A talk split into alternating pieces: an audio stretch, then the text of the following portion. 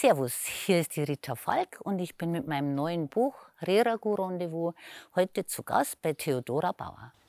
Wir sprechen über die Eberhofer Krimis, ihren Erfolg und die Bedeutung für die bayerische Provinz.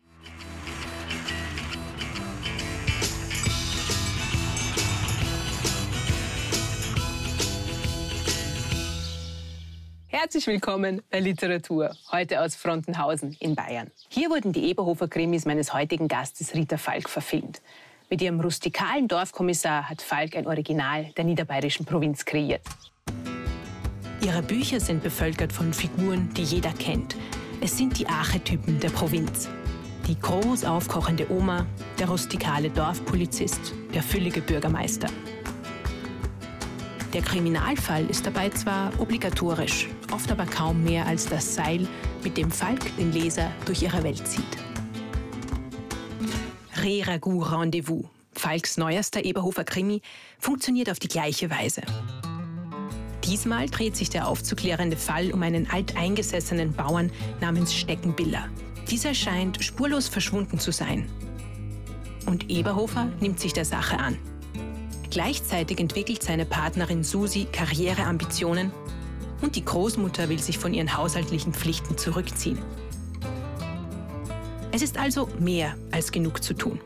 Wer Re-Ragout Rendezvous liest, der mache sich gefasst auf 180 Seiten Niederbayern auf ein Ragout aus Fiktion und Realität. Und jetzt freue ich mich auf ein Gespräch mit Rita Falk in Frontenhausen. Hallo, hallo. Servus, bitteschön, setz Servus. dich zu mir. Sehr gerne. Ah, du hast dir heute Begleitung ich mitgebracht. Begleitung, die Wer Zenzi. Ist die Zenzi. Mhm. Das ist ein, ein, literarischer Hund sozusagen. Absolut. Und ähm, jetzt machst du mal schön Platz. Und sehr folgsam, wie man sieht. Ja, ne, ein bisschen Rebellentum gehört dazu. Wir haben dich ja heute schon durch Frontenhausen spazieren gesehen. Dort sind die Eberhofer Krimis gedreht worden. Das ist sozusagen das fiktive Niederkaltenkirchen. Wie, wie ist es denn? Hast du dir den Ort so vorgestellt? Ja, den habe ich nicht nur äh, mir so vorgestellt, den habe ich so auch ausgesucht. Also das war mh, vor dem Dreh vom äh, ersten Eberhofer bin ich also mit dem Regisseur durch Niederbayern gefahren, beziehungsweise er ist eigentlich zu mir heimgekommen und hat mich abgeholt. Dann sind wir ins Auto und er ist losgefahren Richtung Oberbayern. Und dann habe ich gesagt, kannst gleich wieder umdrehen, wir müssen Richtung Niederbayern, weil Niederkaltenkirchen ist in Niederbayern und ähm, da passt eben keine Lüftelmalerei hin und keine Geranien vorm Balkon und ist halt anders, ein anderes Bayern, genau. In dem Buch geht es selbstverständlich um einen äh, Kriminalfall, es geht um einen äh, verschwundenen Bauern.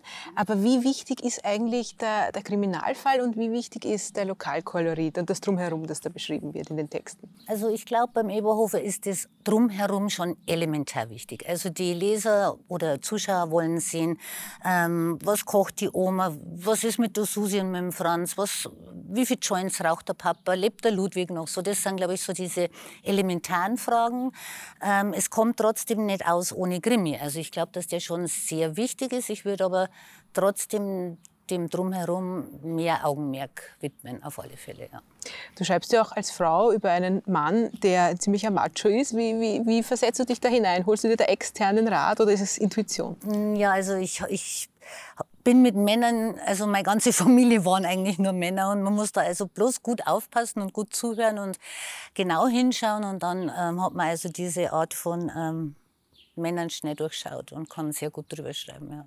Manchmal, wenn man so liest, ähm, hat man das Gefühl, dass der Umgangston in der Familie ein bisschen rau ist. Oder da habe ich mir die Frage gestellt, mögen sich die überhaupt? Oder wie schaut eigentlich das Verhältnis der Familienmitglieder zueinander aus? Also mal ganz vorneweg, also bei uns in der Familie geht es nicht so zu. Also es möchte ich jetzt betonen. Ähm, nein, also ich glaube, ähm, die mögen sich schon alle sehr. Also ähm, es ist ja alles ein bisschen überspitzt und ähm, es soll ja auch ein bisschen schräg sein und ähm, drum eben auch dieser Ton. Also ich, ich glaube, wenn das jetzt so richtig so, so schriftdeutsch wäre und alles politisch korrekt, dann wäre es auch sehr, sehr langweilig. Du hast jetzt schon einige Bücher über den Eberhofer Franz geschrieben. Wie hat sich denn dein Verhältnis zu den Charakteren geändert über die Jahre? Ähm, also ich glaube, die größte Veränderung oder Befreiung war eigentlich, wie ich den ersten Film gesehen habe. Weil dadurch, dass ich die Schauspieler alle so authentisch gefunden habe und auch sehr in mein Herz geschlossen habe gleich, waren die dann beim nächsten Buch, beim äh, Schreiben ständig präsent. Und das war dann für mich wirklich sehr, sehr einfach. Also beispielsweise, wenn der Flötzinger jetzt irgendwas gemacht hat oder gesagt hat, mir war das sofort klar, weil ich habe den Daniel vor Augen gehabt und ähm, ja, es war dann viel einfacher und ähm, im, im Laufe der letzten Jahre, also es ist jetzt der elfte Band, ähm, ist mir das eigentlich schon ziemlich in Fleisch und Blut übergangen. Also es ist nichts Fremdes mehr, es ist irgendwie meine Zweitfamilie und Hast du auch ein bisschen mit auswählen dürfen bei den ja, Schauspielern? Ja, das war mir auch sehr, sehr wichtig. Und ähm, der Sebastian Betzel zum Beispiel, der ist, ähm, für den bin ich verantwortlich. Das freut mich auch total. Sehr schön.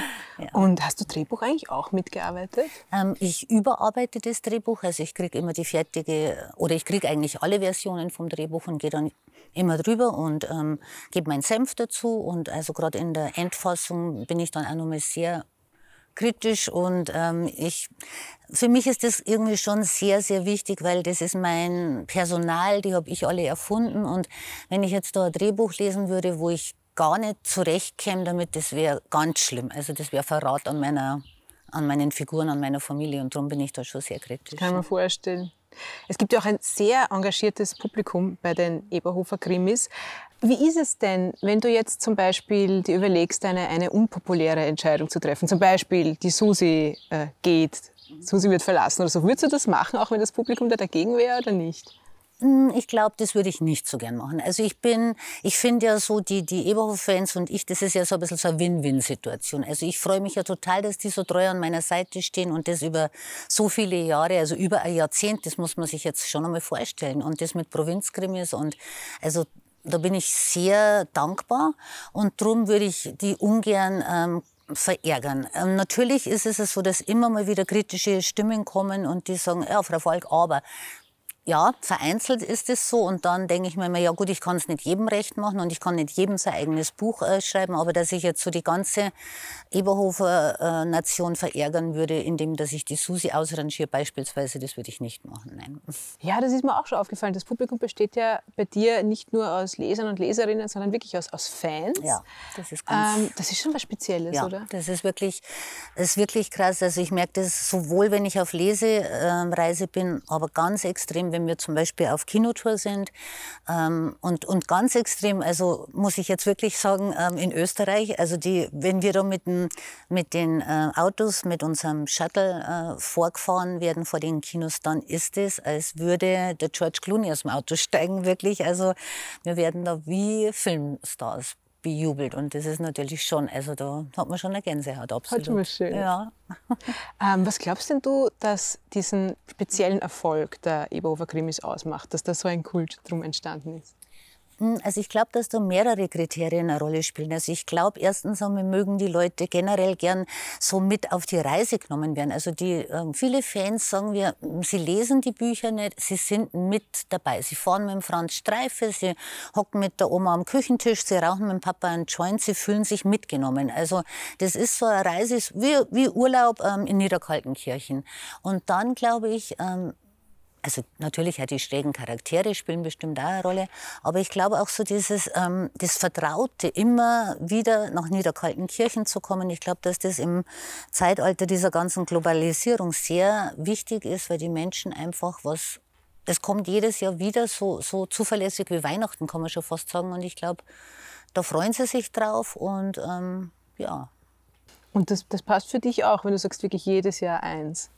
Für mich ist der Rhythmus super, weil ich, ich schreibe ja nicht nur Bücher. Also ich, ich, mach, ich bin eben ganz viel auf, auf, auf Lesereise, ich bin auf Kinotour, ich habe auch noch andere Baustellen, die ich ähm, kreativ abdecke und das macht mir wahnsinnig Spaß und ich brauche auch diese Abwechslung. Also wenn ich jetzt sage, ich würde jetzt nur Bücher schreiben, eins nach dem anderen, das würde mich in meiner Kreativität total ausbremsen. Also ich brauche immer so ähm, noch andere Geschichten. Ich male auch Bilder zum Beispiel und das ist ähm, für mich ähm, diese Pausen, die ich dann immer habe vom äh, Schreiben, die, die bringen mich total gestärkt wieder zurück. Und wenn ich mich dann wieder an den Schreibtisch setze und ein neues Buch anfange, dann bin ich so voller Ideen, dass ich echt fast platze. Und drum, also sowas wie eine Schreibblockade oder so ist mir dann eher fremd, weil ich wirklich dann eher zu viele Ideen habe statt zu wenig.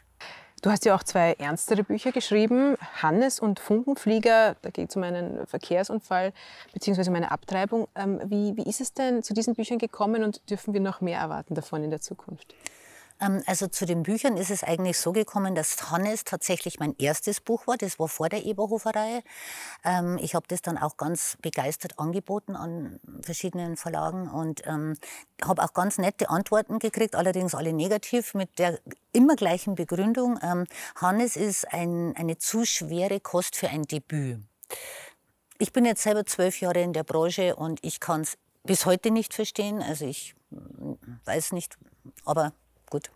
Ähm, und dann ist bei mir irgendwie also ein bisschen so eine Trotzreaktion gekommen. Dann habe ich mir gedacht, okay, wenn ihr von mir keine ernsten Bücher wollt, dann schreibe ich euch jetzt was Lustiges. Und das wird dann aber so richtig knallen. Und ja, und so ist der Eberhofer dann eigentlich entstanden. Mhm. Und Funkenflieger?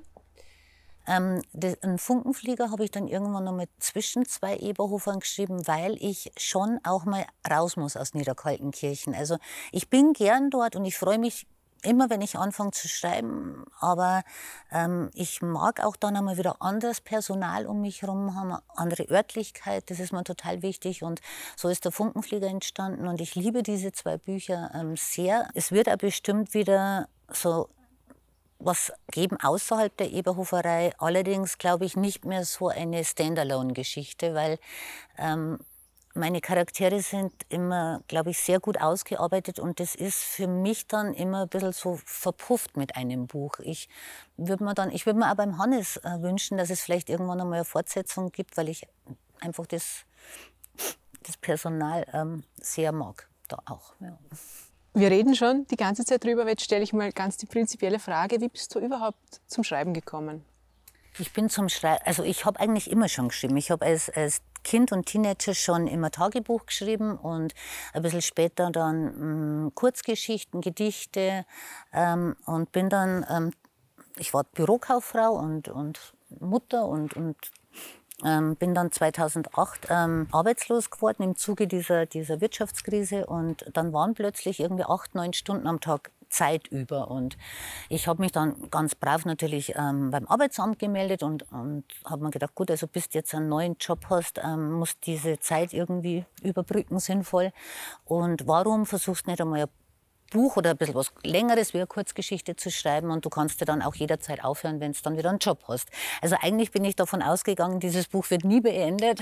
Ich finde also viel schneller wieder einen, einen Job im Büro, aber dem war nicht so und so ähm, waren dann relativ schnell, also in, in acht Monaten, glaube ich, waren zwei Bücher fertig. Und ähm, ich habe dann so eine kleine Gruppe Freundinnen um mich herum gehabt, die das äh, mitbekommen haben. Und die haben gesagt, da können wir da mal reinlesen. Und war mir am Anfang gar nicht so recht. Und dann halt habe ich mich doch reinquatschen lassen. Und dann habe ich das Manuskript eben verschickt. Und die waren so begeistert und haben gesagt, komm, schick das raus, das ist echt toll. Und ja, und dann habe ich mich auf die Suche gemacht nach einer Agentur und ja, der Rest ist bekannt. Der Rest ist elf Jahre später genau. bekannt. Genau. Ja. Diese kleineren Geschichten, die du da geschrieben hast vor deinem sozusagen Durchbruch, hast du die irgendwie verwerten können in deinen anderen Büchern? Nee, die habe ich, die sind nach wie vor irgendwo in einem Schubladen daheim und vielleicht gibt es ja mal irgendwie die gesammelten Kurzgeschichten. Ich weiß es nicht. Also die liegen jetzt ganz gut einmal da vorläufig. Und wenn du jetzt sagst, du beginnst wieder einen neuen Eberhofer-Krimi. Wie entwickelst du deine Geschichte? Ist das mit ganz vielen Post-its, die du überall hinklebst, oder ist es einfach drauf losschreiben? Also ich habe immer in meiner schreibfreien, oder ich habe eigentlich generell immer überall im, im, ganzen Haus so Notizhefte liegen. Und wenn mir irgendwie eine Idee kommt, ähm, wird das aufgeschrieben und bevor es dann eigentlich losgeht, ähm, sammle ich die ganzen Hefte ein, lese mir alle Notizen durch und mache mich dann einmal an, an die Arbeit, einen Plot auszuarbeiten. Ähm, der Kriminalfall muss, muss so ein bisschen eingezurrt sein. Also sprich, es muss ähm, der Mörder und, äh, und das Opfer muss äh, klar sein und auch die Tatwaffe, das Motiv. Ähm, alles andere entwickelt sich dann wirklich beim Schreiben. Also es sind diese vier Eckpfeiler, die vorhanden sind, wenn ich starte, aber alles andere passiert während des Schreibprozesses. Ja. Das mit den Notizbüchern im Haus kommt mir sehr bekannt Ach. vor. Ist praktisch, ne? Witzig. Ja. Du hast schon gesagt, es ist ja sehr viel überspitzt an den Eberhofer Krimis, mhm. aber was würdest du sagen? Was ist so das Verhältnis von Überspitzung und Realitätstreue? Naja, also natürlich, es muss schon alles realistisch sein. Also ich schreibe ja keine Science-Fiction-Geschichten. Also natürlich muss alles nachvollziehbar sein. Mit überspitzt meine ich einfach, ähm, ja, die, die Sprache, die auch die einzelnen äh, Menschen, also zum Beispiel, also normal schießt kein Mensch, also kein normaler Mensch und schon gar kein Polizist schießt, schießt auf einen Plattenspieler. Der Eberhofer darf das, aber das darf er halt, weil er, weil er fiktiv ist und weil er in einem Buch ist und nicht irgendwie durch die Straßen läuft. Also mm, ich glaube, diese, dieses fiktiv schräge, ein bisschen die sind ja alle nicht ganz dicht in Niederkaltenkirchen. Das, das macht ja auch den größten Teil des Charmes dieser Bücher aus. Die Leute lieben das, weil sie eben wissen, naja, so, so ist es ja nicht. Es ist alles unter Anführungszeichen gesetzt. So. Ja. Wirklich, okay, wenn man es ja. so versteht, dann ist das natürlich. Sollte man rauslesen eigentlich, ja. Das ist jetzt der elfte Teil. Mhm. Ähm, wie schaut es aus? Steht schon ein, ein Ende irgendwo bevor oder wird es weitergehen? Naja, es, es wird natürlich äh, ein Ende sein, weil irgendwann ist alles vorbei. Ich, ich kann es nicht so wirklich einordnen. Also es ist so, dass ich seit drei oder vier Büchern immer die, bei den letzten Kapiteln ähm, ein bisschen wehmütig werde, wenn ich die schreibe, weil ich im Hinterkopf habe, es könnte der letzte sein. Ich habe lange Zeit gesagt, ähm, ich glaube, das Ende vom Eberhofer wird der Leser entscheiden, wenn er einfach nicht mehr mag. Ähm, ich weiß nicht, ob ich diese Verantwortung abgeben kann, weil ich glaube, der Leser wird es nicht enden lassen wollen. Also ich glaube, irgendwann muss ich die Notbremse ziehen, weil ich glaube, ich möchte ihn auch nicht zu Tode tragen und ich möchte auch nicht, dass es irgendwann ins Peinliche abrutscht und, und die Leute dann wirklich am Schluss sagen, oh na, jetzt kommt sie schon wieder aus der Ecke geschlonzt. Nein, das will ich nicht. Also ich glaube, ich werde das wirklich ganz bewusst ähm, einläuten, das Ende, aber das heißt ja nicht, dass das das Ende meiner Schreib Arbeit ist es. Ich hätte wirklich Lust, äh, noch mal eine Serie zu starten. Wahrscheinlich keine so umfangreiche mehr mit zwölf Teilen oder, oder 13 Teilen. Ich weiß nicht, wie viel es jetzt am Ende äh, werden. Ähm, vielleicht plus sechs oder so. Aber ich hätte wirklich Lust auf ein, auf ein neues Personal mal wieder. Und ich hätte auch Lust, und das wäre dann das erste Mal in meiner ganzen äh, Autorenkarriere aus der Sicht einer Frau zu schreiben. Das wäre jetzt mal ein Ansporn, der mir einfach auch Spaß machen würde, der mich auch selber herausfordern würde. Ja.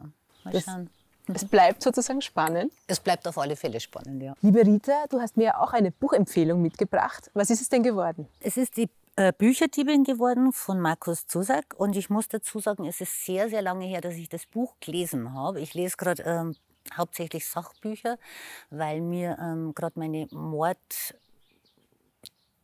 Motive und, und Waffen ausgehen. Jetzt muss ich ein bisschen recherchieren. Es geht um, ums Dritte Reich, um ein, um ein Mädchen, das ganz stark mit ähm, Verlusten, Verlust der Eltern zum Beispiel, konfrontiert wird. Der Tod spielt eine große Rolle. Es ist aber wahnsinnig witzig, warmherzig und unglaublich schön geschrieben. Also ich kann es wärmstens empfehlen. Ja, also es ist so ein Buch, wenn man das gelesen hat ähm, und dann denkt man sich als Autor, ich kann nie wieder ein Buch schreiben. So ein Buch ist das. So ein gutes mhm. Buch, das ist eigentlich die beste Empfehlung, ja. die man geben kann. Ja, ja dann sage ich danke. Sehr, sehr gerne. Ich stelle es in den Bücherbus. Das freut mich. Und danke dir für deinen Besuch. Sehr gerne. Wir brechen auf zu neuen Gestaden, neuen Büchern, neuen Geschichten. Vierte Bayern und bis bald bei Literatur.